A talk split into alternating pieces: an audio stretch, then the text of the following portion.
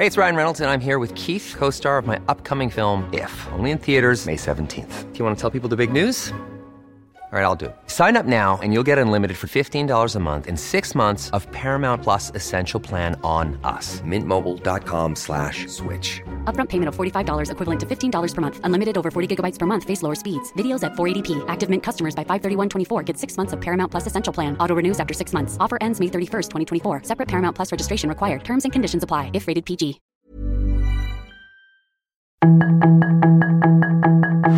Tarde a tarde, lo que necesitas saber de forma ligera con un tono accesible.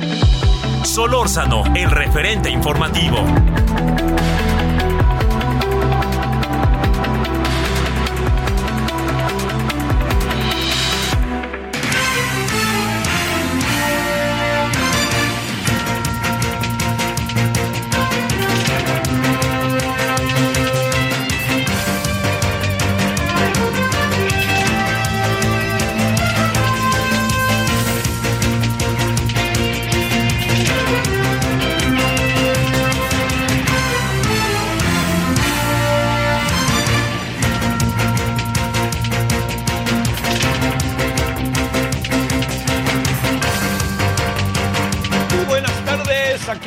Como todas las tardes. Ayer nos ausentamos porque, pues bueno, ya se lo tendré que decir, ¿verdad? Me dio COVID en San Salvador.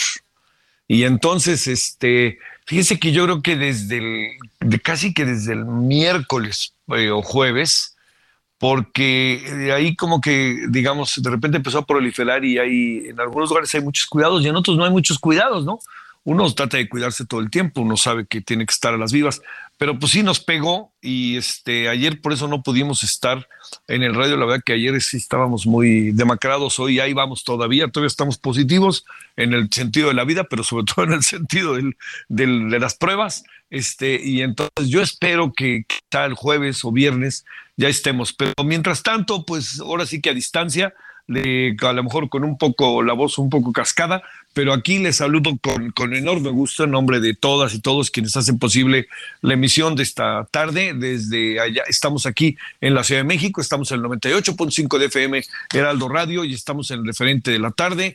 Gracias en nombre de todos, todas, reitero, su servidor Javier Solórzano, desea que haya tenido un buen día un buen día martes y que lo que queda del día también esté un, sea un día muy grato. Bueno, a ver, vamos ahí eh, colocando en perspectiva muchos de los asuntos que tenemos, ¿no? A ver, uno importante, uno muy importante antes de que entremos ya a la dinámica interna, es el que tiene que ver con que, eh, mire, lo que está pasando en El Salvador es, es un asunto que eh, soy de la idea de que no puede tan fácilmente este, pasarse por alto en el sentido de las secuelas y consecuencias que tiene. Es un, eh, es un régimen, es una forma de hacer las cosas que eh, colocó la seguridad en el centro. Usted y yo sabemos lo que puede significar no tener la seguridad en el centro, porque nosotros la tenemos parcialmente.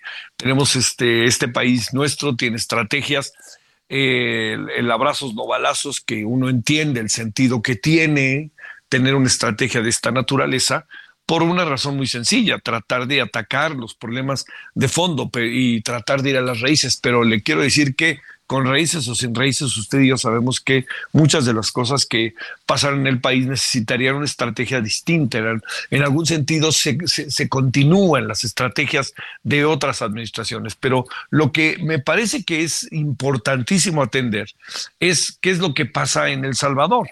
Mire, eh, platicaba con Yamil Bukele, el hermano de- del presidente Bukele, largamente sobre el tema del deporte, que le prometo que esta semana, espero yo, jueves y viernes, ya que podamos hacerlo, le presentaré algo de lo que, de, de cómo hicieron los, eh, cómo llevaron a cabo las construcciones y cómo agarraron la estafeta de ser El Salvador en la sede de los Juegos Centroamericanos y del Caribe y cómo, cómo de la noche a la mañana casi casi lo aceptaron porque hace cuatro años Barranquilla, que fue la sede, le dio la estafeta a Panamá para que Panamá lo hiciera y Panamá dijo no puedo y se cruzó el COVID, como usted sabe, pero algo hizo El Salvador y lo está haciendo A mí me parece que en cuanto a organización de los Juegos Centroamericanos y el Caribe, por la experiencia que uno ha tenido en otros juegos, yo sí creo, le puedo decir que me parece que está haciendo un gran papel, una gran organización y ya, bueno, ya vendrá el momento en donde veremos el día después, los gastos, todo eso que, perdóneme, pero ahí está. Yo le, doy datos como para que usted lo considere en octubre de este año son los Juegos Panamericanos. Esos van a ser en Santiago de Chile. Y el año que entra son los Juegos Olímpicos. Y esos son en París. Y vea usted lo que anda pasando en París. Entonces, muchas de las preguntas que uno se hace es, a ver, ¿cómo, cómo le hicieron para meter a la cárcel a tanta gente? A los que eran de las bandas, las maras salvatruchas, las bandas, todo tipo, la, la delincuencia del orden común, en fin, ¿no? Y pues fue una decisión tomada no, no tan intempestivamente, pero fue una decisión muy planeada.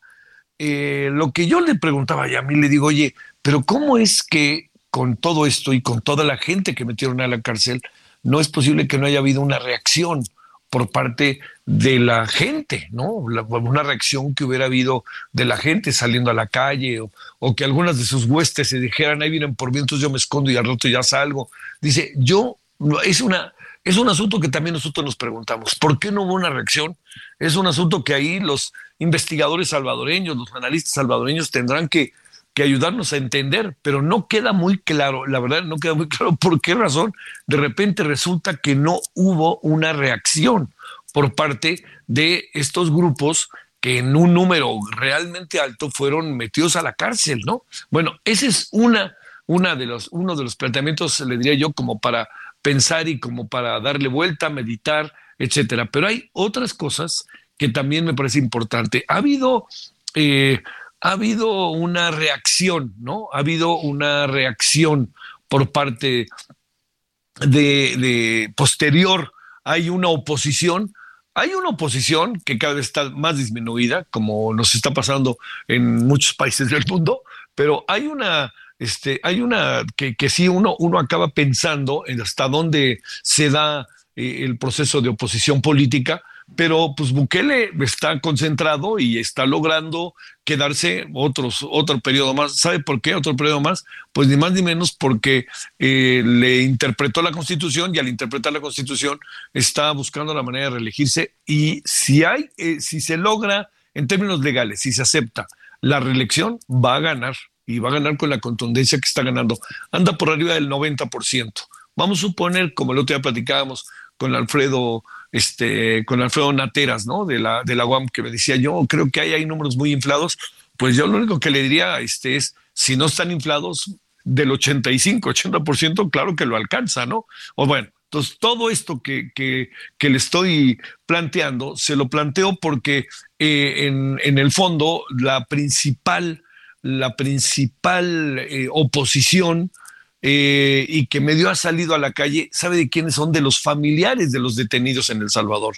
Y esos familiares detenidos en El Salvador están, están, están reaccionando, pues bueno, primero porque son sus familiares, pero segundo porque no hay ya quien les lleve nada de comer a su casa ya no llega el dinero, ya no llega. Se consiguiera el dinero por parte de quienes están hoy detenidos como fuera, ya no llega el dinero y entonces están en un proceso en donde el reclamo ahora sí que es por sobrevivencia también, pero a ese nivel llegaban las cosas. Bueno, esta es parte de lo que hoy este, ya les seguiremos contando.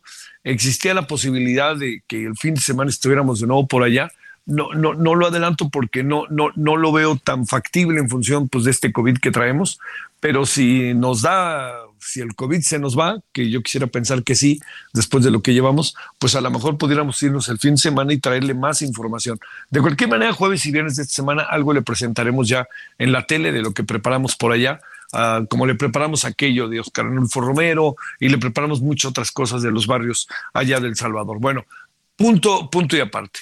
Este, todos sabemos que hay una especie de sacudida, cada vez una sacudida más agitada, por la presencia de eh, Xochitl Galvez como un factor un cuanto tanto inesperado. Eso que quede claro, ¿no? Un cuanto tanto inesperado. ¿Por qué digo un cuanto tanto inesperado? Pues porque, digamos, este, Xochitl de cualquier manera forma parte, le diría yo, de, de, lo que es la política del país. Eh, uno podrá estar en contra a favor de ella, pero es alguien que tenemos ubicada, la sociedad lo tiene ubicada, la tiene, la tiene bien ubicada. Fue del, delegada en Miguel Hidalgo, ganó las elecciones muy bien. Este, ella no fue escogida por Fox, es decir, no era del equipo de Fox, ¿no? Lo que pasa es que hizo un, este, todo un proceso de, de, de averiguación, ¿no? De personas de los mejores cuadros que suponía que existían, se inscribió este la, la se inscribió la, la Xochitl Galvez y Xochitl Galvez pues bueno, por eso fue secretaria de Estado, pero luego se fue retirando y separando. En sentido estricto, yo le diría que Xochitl Galvez tendría más que ver, perdón que lo diga, con quien hoy gobierna que con quien ha gobernado. El asunto está en que estamos en otra cosa. Y al estar en otra cosa, usted y yo sabemos que cuando está de por medio de la política, venga todo proceso de desacreditación. A ver, hasta donde uno alcanza a saber, está cercana Xochitl Galvez a Claudio Javier González, yo no tengo ningún indicador de ello. No dudaría que sí pudieran existir algunas cosas para considerar. Por ejemplo, que al ver lo que está sucediendo con Xochitl Galvez, vamos a plantearlo de manera muy doméstica. El fenómeno, si usted quiere, Xochitl Galvez, pues más de algunos se quiere aprovechar, ¿no? Y sobre todo quienes hoy están en la oposición. Lo que sí me parece sí le digo muy, muy, cuestionable es la forma en que se ha tratado de desacreditar a Xochitl Galvez. Y creo que ahí sí, por ahí no va. No, no, no va. Y me parece que ahí los furibundos seguidores de Morena tendrían que, que medir mejor las consecuencias y sobre todo tratar también de elevar el nivel del debate.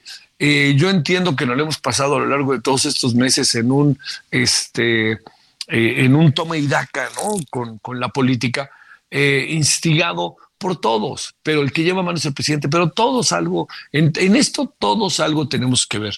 Y eso no se puede por ningún motivo soslayar, todos estamos ahí metidos. Bueno, ¿qué va a pasar? ¿Va a llegar Xochitl? Pues, no lo sé, la verdad, ¿no? Eh, ahí eh, hay algunas cosas que tienen que ver con, con, que me parece que sí, ahí sí son muy inquietantes con la dirección de los partidos políticos, porque, perdón, este la, la, la, presencia de los partidos eh, políticos, eh, pues es, es, un mal necesario, ¿no? Es decir, son quienes a través de ellos se organiza el proceso democrático para acceder al poder, ¿no? Eh, digamos, nuestra experiencia con candidatos independientes, por más que ya la hayamos tenido, no resultó del todo favorable, ¿no? El primer candidato independiente formal hace muchos, muchos años fue Jorge Castañeda, este, que no, no, no, no pasó a mayores, pero ganó una muy, muy importante, me parece, este, batalla, que luego fue eh, una persona como el Bronco, eh, allá en Nuevo León, pues se vio, este, se vio beneficiado, por decirlo de alguna manera, de lo que de lo que precisamente se dio en esa lucha a lo largo de mucho tiempo de personajes como Jorge Castañeda. En suma, ¿ante qué estamos? Es, eh, todavía creo que no hay muchos elementos para saberlo, pero sí es, sí me da la impresión de que el, me da la impresión de que el gobierno, este, que el presidente lo sacaron, perdóneme, lo sacaron un poquito de balance con, con la presencia un cuanto tanto inesperada, ¿no? De, de, de, de Xochitl Gálvez. Y creo que sí fue un cuanto tanto inesperada porque lo que son las cosas, como se ha dicho, este, lo hemos escrito ahí en La Razón, que algo que, que no se puede soslayar es que quizá paradójicamente fue el propio presidente el que abrió la puerta a que tuviera más eh, atención Xochitl Galvez, cuando negó, este, cuando habló de ella, Xochitl Galvez solicitó el derecho de réplica, no se la dieron en la mañanera, entonces ella fue ante un juez, el juez dijo, tiene usted aquí esto, usted tiene el derecho de réplica, fue allá a Palacio Nacional, en Palacio Nacional le cerraron la puerta, este, no entró y entonces eso la hizo más visual. Pero también hay algo que yo creo que es importante, eh, no tan fácilmente se puede desacreditar a Xochitl Galvez, y más en este terreno de la desacreditación que en las redes estos días ha estado, pero obviamente desatado. De repente es un poquito penoso a veces hasta ver los argumentos de personajes que uno presume y supone mucho más atractivos, más interesantes, más reflexivos, pero acaban yéndose por la puerta auténticamente de atrás con tal de defender su causa, de uno y otro lado. ¿eh? O sea, no, no me pongo de juez, pero sí tendríamos que buscar la manera de que todo esto tuviera como una mirada muchísimo más diferente, más, más, más, más, más de debate, más de elevar el nivel del debate. Es un buen sueño de mi parte, no va a pasar, pero por lo pronto, pues eso es, eso es en lo que estamos.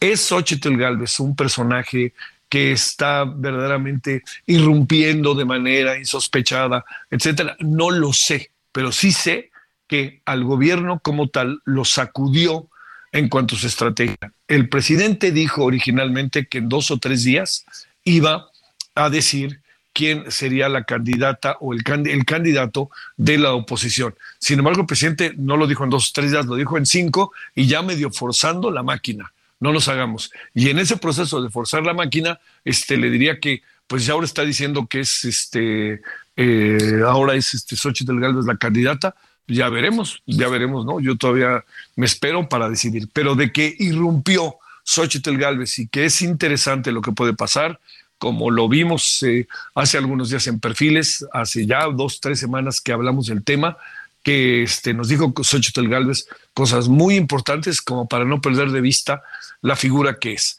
Hoy fue Santiago Krill, tengo la impresión de que Santiago Krill es eh, más su voluntad, que mire, pasó algo muy interesante con Santiago Krill. No olvidemos que hace cuatro años Santiago, este, hace, eh, cuando fue candidato a la, a, la, jefatura de gobierno de la Ciudad de México, Andrés Manuel López Obrador, Santiago Krill casi le empata. Por ahí dicen que si hubiera, hubiera habido una semana más, este, de, si hubiera, si hubiera tardado, si hubiera sido una semana después de la elección, eh, muy probablemente lo hubiera alcanzado y hubiéramos tenido un final de alarido entre López Obrador y Santiago Krill para la gubernatura de la Ciudad de México. Bueno, así andan las cosas, así andan uh, muchos asuntos. Eh, vamos a entrar con temas que tienen que ver con el sureste de México que nos parecen de enorme importancia.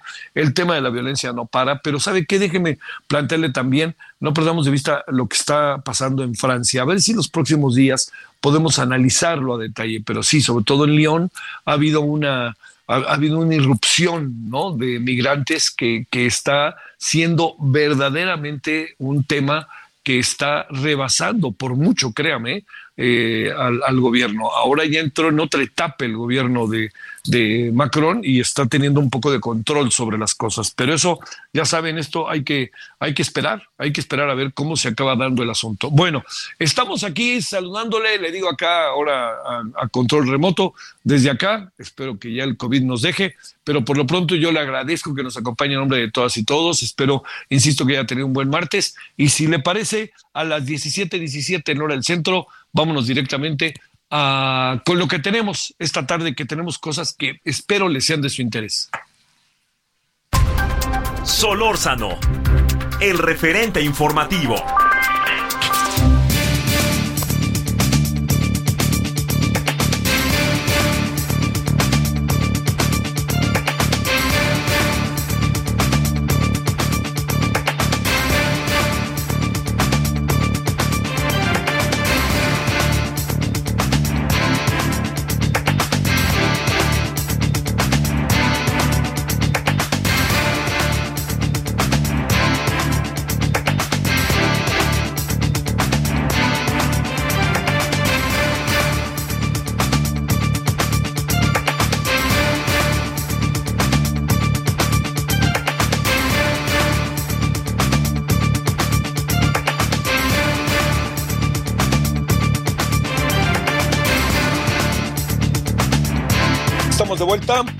Ya estamos de vuelta, aquí estamos de vuelta.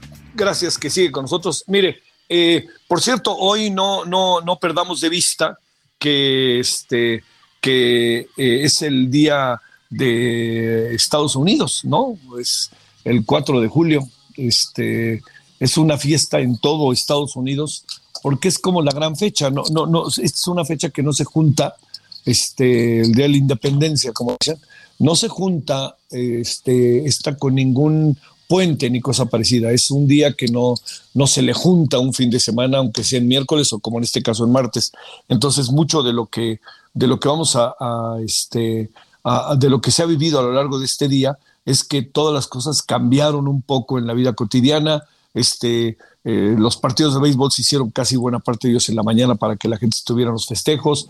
El principal festejo, pues bueno, igual es en Nueva York, que es en Washington, que es en Denver, que es en Los Ángeles, que es en Chicago. Pues bueno, es un día, pues como el nuestro, ¿no? Como el nuestro 15, 16 de septiembre, que uno sabe que es este, de enorme relevancia. Bueno, oiga, eh, mire, hay, hay este, diversos asuntos que, que queríamos centrarle de, desde hace algunos días. Uno de ellos es eh, el que tiene que ver con lo que está pasando en el sureste de México. Eh, ¿Por qué? Porque lo que ha sucedido es que ha sido una constante, un constante conflicto el que se ha suscitado en esta zona del país debido a conflictos de muchos años, conflictos de muchos, muchos años, no lo perdamos de vista, pero también son conflictos históricos, ¿no? Pero también es eh, eh, todo lo que a lo largo de todo este tiempo eh, se ha dado, sobre todo pienso yo en los últimos, que será en el último año, pues algo que es verdaderamente, este, que merece toda la atención. Y eso que merece toda la atención es el tema de la presencia del narcotráfico en la zona. No le demos vuelta.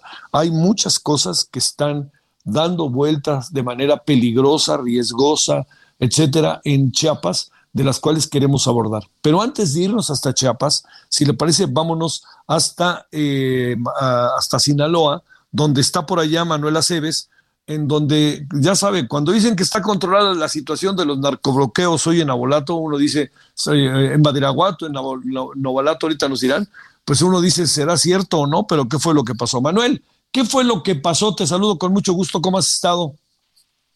Buenas tardes, efectivamente, la mañana de este martes se registraron algunos bloqueos en la zona rural de Nabolato, también en algunas zonas de Culiacán, de acuerdo a la revisión de, la versión de las autoridades, tras atender el reporte de vehículos robados en el Tamarindo Nabolato, sujetos desconocidos procedieron a realizar bloqueos para evitar el operativo de las autoridades. Al al lugar arribó personal militar, estuvieron haciendo estos recorridos, no hubo personas detenidas a pesar de estos bloqueos, el secretario de Seguridad Pública, Cristóbal Castañeda Camarillo, actualizó, de hecho, esta tarde la información. Eh, Culiacán, y dijo que eh, sí, efectivamente. adelante, adelante, adelante, Carlos. Perdón, es que se cortó un poquito, pero adelante. Ah, eh, eh, mencionaba el secretario de Seguridad que son nueve los vehículos asegurados, entre ellos dos patrullas clonadas, dos patrullas clonadas, una de la Guardia Nacional y otra de la Secretaría de Marina. No hay personas detenidas pese a estos bloqueos. El operativo continuaba hasta hace unas horas ahí en esta zona rural de Nabolato, entre Nabolato y Culiacán. Es lo que tenemos hasta el momento, lo que nos han reportado. Afortunadamente no pasó a mayores, sin embargo el susto de muchas personas, pues ahí estuvo ante pues la posibilidad de que se repitan estas historias que lamentablemente ya eh, pues son conocidas a nivel nacional e internacional eh, relacionadas con el crimen organizado. Es el reporte desde Sinaloa. Oye, este llegó a tiempo, o sea, ¿qué, qué, qué fue lo que desmovilizó los bloqueos? ¿Eh? Fue la presencia del ejército, eh, realmente lo que hicieron los grupos delictivos, eh, por ejemplo, llevaban algunas, quitaron algunas unidades, por ejemplo, tractocamiones, los dejaban ahí y se iban. De los delincuentes no se supo nada. Ya después llegó el ejército y empezó a movilizar esos esos tractocamiones que quedaron ahí, los empezó a quitar con grúas y ya fue cuando se dio a conocer el aseguramiento de los vehículos. Fue una situación que afortunadamente no pasó a mayores, sin embargo, pues el susto ahí está porque finalmente se hablaba incluso de la detención de una persona ligada al cártel de Sinaloa, lo cual pues fue descartado completamente por las autoridades. Hasta el momento no se dio esa detención. Bueno, oye, pues este, por lo pronto lo importante es que las cosas no, este, eh, no pasaron a mayores. ¿Cuánto tiempo habrá sido este todo el problema, eh? ¿Cuánto habrá durado? Estamos estamos hablando de que fue muy rápido, no fue más de dos horas eh, lo que se dio esta situación. Rápidamente, pues eh, en cuanto se dieron a conocer estos bloqueos, posteriormente las autoridades llegaron al lugar. Ya había parte de autoridad ahí porque eh, estaban implementando un operativo atendiendo el reporte de vehículos robados y después de esto después de esto es que precisamente se llega el reforzamiento de las autoridades y es cuando es cuando pues ya prácticamente no había ningún grupo delictivo en la zona, ninguna camioneta, solamente encontraron los nueve vehículos, dos de ellos patrullas clonadas del ejército y de la Sedena, de la Marina. Bueno, oye, esto de que se habló de la detención de alguien y que por eso habían sido los paros, es, cierto, ¿no? Muy en breve, ¿sí o no? Efectivamente, estuvieron eh, circulando rumores de la detención de una persona ligada al cártel de Sinaloa, de un ex jefe de seguridad. Esto pues fue descartado por las autoridades. Sale. Te mando un saludo, gracias Carlos. Estamos pendientes. Gracias. Pausa. El referente informativo regresa luego de una pausa.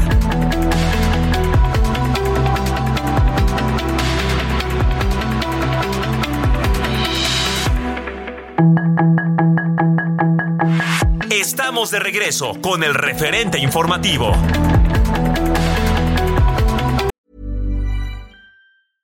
Ready to pop the question? The jewelers at BlueNile.com have got sparkle down to a science with beautiful lab-grown diamonds worthy of your most brilliant moments. Their lab-grown diamonds are independently graded and guaranteed identical to natural diamonds, and they're ready to ship to your door. Go to Bluenile.com and use promo code LISTEN to get $50 off your purchase of $500 or more. That's code LISTEN at Bluenile.com for $50 off. Bluenile.com code LISTEN.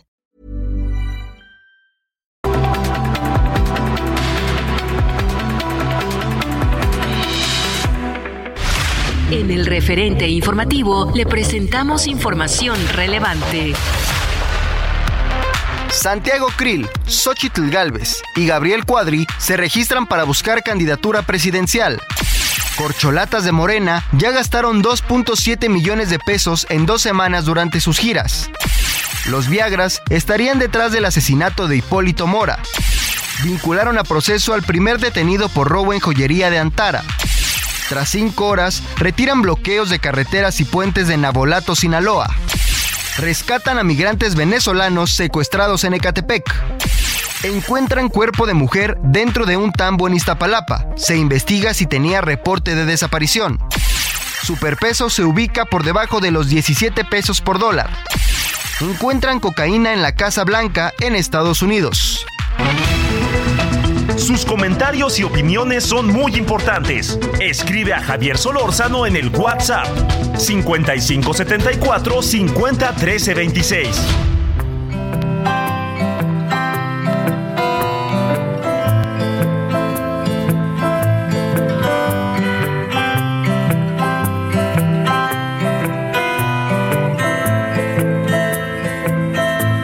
Te ves tan hermosa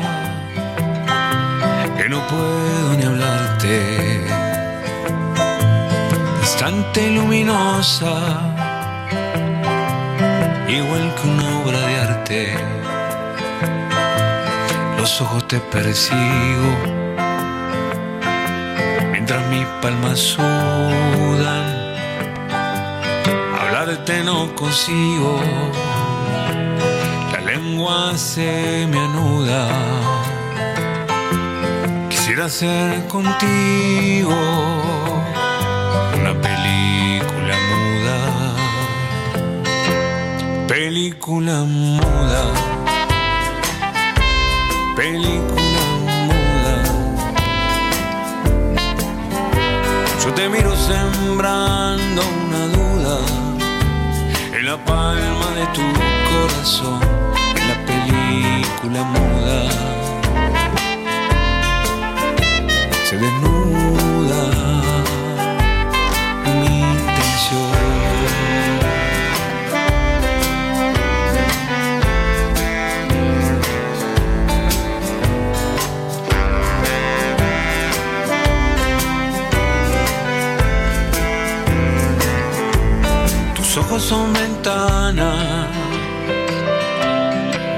Luz al infinito. Una manzana, tu beso mi apetito, tu pierna testimonios. en este 4 de julio, a ver si por ahí yo pensé que iban a poner el 4 de julio con Chicago, pero quién sabe qué vinieron a poner. Este resulta que este el Paté de Foix se presentará el sábado 8 de julio en el Teatro Ciudad de la Esperanza Iris. Bueno, aquí andamos. Eh, vámonos, si le parece, con Paco Abundis. película. Solórzano, el referente informativo.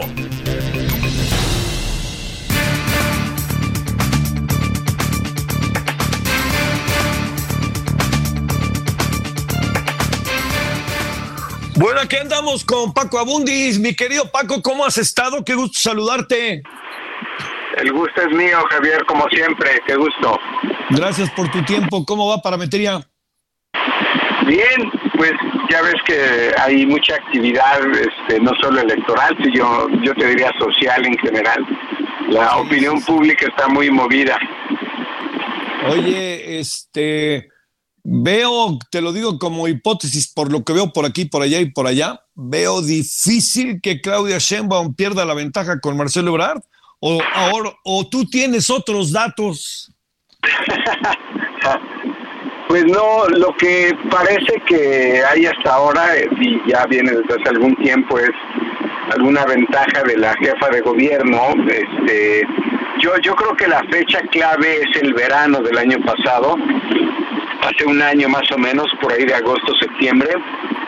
Eh, pues hubo una campaña mediática muy fuerte a nivel nacional por parte de ella y da la impresión de que ahí generó una, una diferencia que antes no, no se había observado.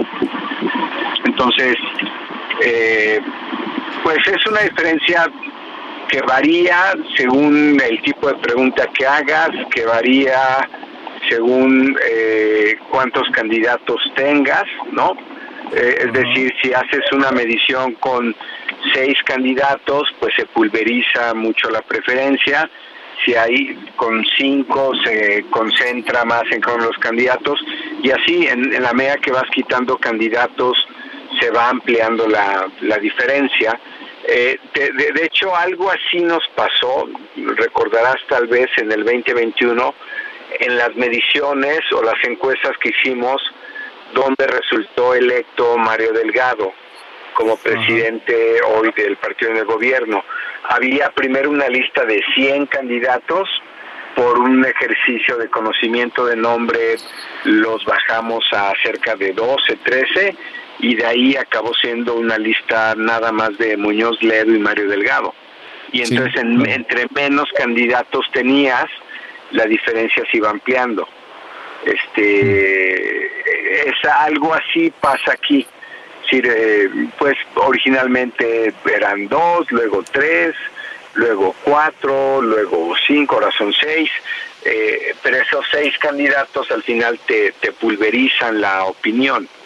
Eh, pero como bien señalas, pues sí, la, la mayor parte de las mediciones hechas cara a cara en vivienda es lo que hoy dicen que la ex jefa de gobierno estaría adelante con una ventaja, pues, varía, ¿no? Pero puede ir de 8 a 12 puntos por ahí.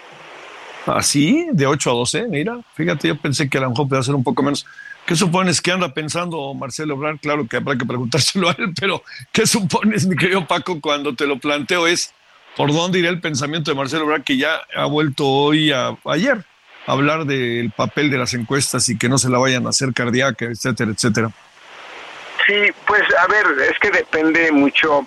El, el, el método, la forma de recolección de datos no es muy debatible.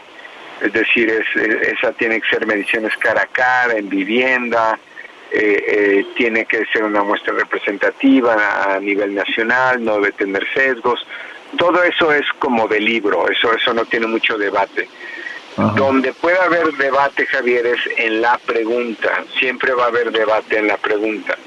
Es decir, este, ¿qué, ¿qué es mejor preguntar? Preguntar por quién sería el mejor candidato de Morena o quién sería el mejor presidente, o quién es más capaz o quién es más cercano, o este, quién tiene mejor imagen contra quién tiene más conocimiento.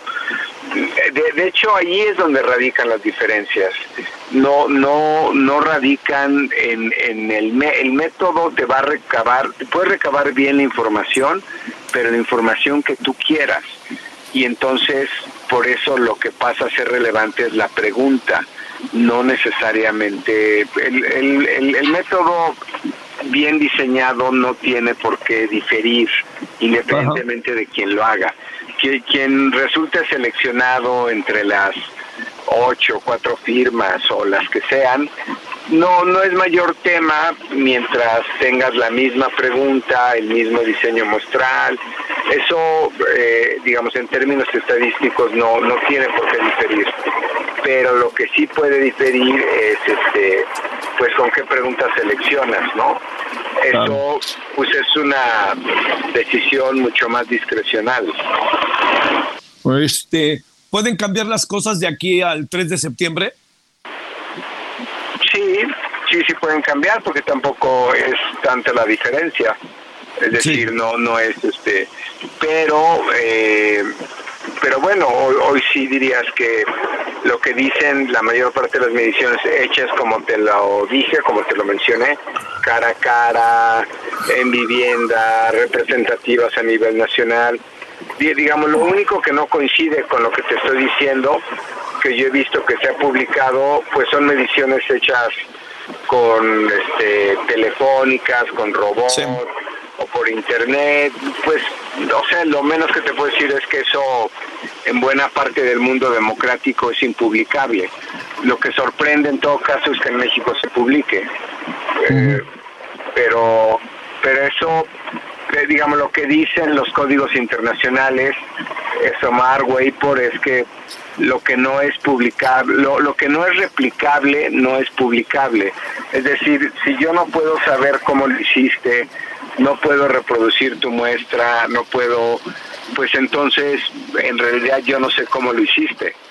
¿no? Sí. Es, este, y, y, y- y por eso cuando tú haces una medición cara a cara en vivienda, pues es evidente que yo te puedo mostrar a qué sección electoral fui, en caso extremo, si fuera una auditoría te puedo, eh, tú puedes revisar a qué domicilios fui, eh, lo cual es absoluto, es muy complicado, es imposible de hacer en mediciones hechas con robots o por internet, ¿no? Eh, entonces, eh, eso te, o sea, estoy hablando de criterios internacionales, ¿no? O sea, no te hablo de algo que en México se haya decidido, o en México no, o sea, estoy hablando de códigos internacionales, de, de códigos de ética internacionales, ¿no? Ajá. Oye, este, la señora eh, Xochitl Galvez es conocida o está en proceso de ser conocida o qué alcanzas a apreciar, Paco Abundis? Pues mira, eh, de, de momento yo creo que todos los candidatos de oposición, dado pues en buena medida el discurso oficial, por no decir presidencial, pues ha sido muy complicada su, tránsito en vida pública reciente. Eso no significa que no pueda cambiar. Es decir, es eh, lo, lo que aquí es interesante es por primera vez vas a tener ya campañas pre eh, preelectorales o como las quieras tú clasificar donde ya estos candidatos tienen voz propia. Eh, y eso es algo que te mueve los números no entonces yo te diría hoy día no es muy conocida y tal vez no tiene la mejor imagen pero al paso que va, pues esos números podrían cambiar pronto, ¿no? ¿Irrumpió el panorama de el presidente y de Morena o este es una presunción o estamos tratando de encontrar a alguien a como de lugar o qué? Yo creo que es una combinación de ambas. Es decir, hoy día, si preguntas por su conocimiento de nombre a nivel nacional, va a estar en niveles muy bajos. Eh, su imagen no necesariamente positiva o buena, pero eso no significa que no pueda cambiar. O sea, eso es hoy y, y estamos hablando a un año de la elección, ¿no? Sí, eh, la- las, las campañas, ya en redes sociales, electorales, pues básicamente se hacen para eso, ¿no? o sea, para, que, para que para que muevas esos números, para que cambies esas opiniones. Y, y yo creo que, que es lo que está haciendo ahora. O sea, está haciendo todo lo posible por, por mover esos números y en- eh, digamos hoy es, es una discusión a nivel clase política. Ajá. Pero es, pero es el tipo de discusión que te puede cambiar muy muy pronto, ¿no? Es decir, eh, es una discusión que no que no necesariamente eh, está está fija o está inscrita en piedra. Para, para eso son los grandes movimientos de opinión pública, ¿no? Eh, y eso es lo que tenemos ahorita, yo creo, una una candidata eh, dinámica, una candidata que se está presentando apenas, que apenas estamos sabiendo quién es. Eh, es- esa, esa es la parte que hoy día me parece interesante, no no tanto qué números tiene hoy, ¿no? Sino los que los que podría construir, ¿no? Es que es ahí donde en buena medida. Ahora, tiene, eh, si encontramos en ella alguien que no le va a dejar la plaza vacía al presidente y que le va a contestar casi que en los mismos tonos en que el presidente plantea las cosas, ¿no? Uno tiene pues interlocución, es finalmente es una parla- ha sido parlamentaria, ha, estado en el ejecutivo. Yo te diría que la parte que se me hace más interesante es es alguien que ya ha estado en campaña y me parece que ese es la, como uno de sus mayores atributos. Eh, ella estuvo en la elección de Hidalgo cuando el PRI gozaba de una ventaja de, ¿qué quieres? 30 puntos, 25, 20 puntos, y, esa elección acabó cerrándola a 5 puntos. Eso, o- y, y te estoy hablando de un PRI de hace 12 años, cuando el PRI era todo, o sea, era la fuerza más dominante, era... El PRI era el PRI hace, ¿no? Hace dos, dos sexenios. Eh, y, ahí- y con ese PRI y en esa, digamos, circunstancia, ella acabó cerrando la elección a cinco puntos. Este, eh, es decir, son de las cosas curriculares que tal vez no están muy registradas en la opinión pública, pero te diría que eh, me parece que es este algo que hay que tomar en cuenta si es que ya ella pasa a estar en una campaña, ¿no? Sí, claro. eh, eh, es- eh, ella sabe hacer campañas, ha hecho campañas, ha tenido muy buenos resultados en campañas. Yo creo que es un tema para considerar. Eh, si ella se llegara a lanzar a, a esta candidatura, ¿no? Habrá que ver qué dice el frente, ¿no, Paco? Pues eh, yo creo que son de las candidaturas que si funcionan acaban, pues no, no quiero llamar imponiéndose, o, pero ahorita yo te diría por lo menos mediáticamente tiene un buen momentum y parece que va como en una ola. Por, casi por definición esas olas no las puedes sostener por mucho tiempo, ¿no? O sea, es, este, si no, si no serían tsunamis. O sea, una ola va, sube, cae, ¿no? Sí, Y sí, sí. Vuelve a subir y vuelve a caer y este, esta es una ola, no, no es un tsunami. Es decir, es, es, es un momento, habrá que ver si ese momento se convierte en tendencia. Que eso sería lo interesante. Si estamos como ante un primer shock, una sorpresa, está bien, se oye todo muy bien, pero podrá convertirse esto que si lo medimos en un mes, en dos meses, en tres meses, sostenga este ritmo. Eh, eso, o sea, yo te diría que esa es la prueba de fuego, ¿no? Hoy es un tema de clase política, un tema mediático. En medición todavía no, no pinta o no se registra, pero pues es que estamos en un país de 130 millones de habitantes, ¿no?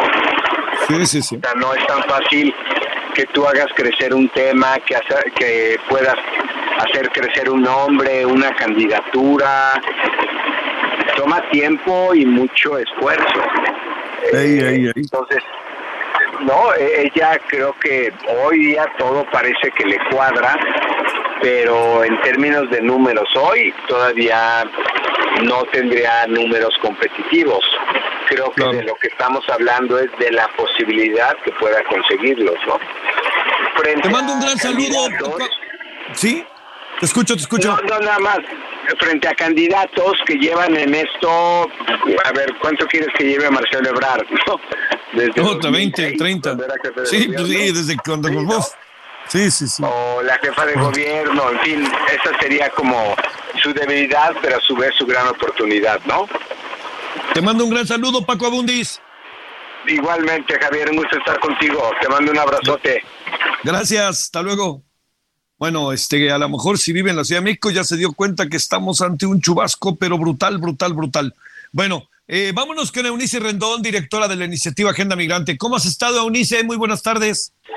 Hola, ¿cómo estás? Muy buenas tardes, Javier. ¿Qué pasa exactamente de manera sucinta que diste a conocer hoy y que ha dado a conocer mucha gente en Pentaló y en la zona del sur, migrantes, narcotráfico, todo eso? ¿Qué es lo que está pasando, Eunice? Mira, creo que primero que nada, Javier, hay que mencionar que estamos viendo este tipo de actos uno tras otro en Chiapas durante los últimos meses. Hay que recordar apenas hace dos meses también salió todo ese escándalo de desplazamiento forzado que están teniendo muchas comunidades, principalmente jóvenes y niños en la zona del sur, porque los cárteles como el cártel Jalisco Nueva Generación o Sinaloa están teniendo una presencia importante a, través de varios grupos a nivel local, están reclutando de forma forzada a estas personas. Luego ahora, en el caso de Panteló, que está más al centro, porque estos, estos actos y denuncias se dieron en la frontera con Guatemala. Ahora en Panteló surge este nuevo grupo de autodefensas que se autodenominan ellos Ejército Civil del Pueblo Indígena Justo de Panteló, y bueno, de acuerdo a los videos que han sido divulgados en las redes sociales, pues afirman que se han levantado debido a los atropellos e injusticias de los integrantes de lo que ellos denominan el grupo El Machete. Hay que recordarle a la audiencia, Javier, que en 2021 la presidenta o la alcaldesa Raquel Trujillo tuvo que, salir del poder justo porque el machete la acusaba también de tener vínculos con otros grupos del crimen organizado, hicieron que renunciaran y ocuparon el machete junto con su consejo municipal este este este municipio que cerca es un municipio pequeño Javier de cerca de siete mil habitantes pero creo que aquí lo importante son los mensajes que están quedando en Chiapas. También hace algunos días hubo la captura o el secuestro de esos 16 funcionarios del penal, ¿no?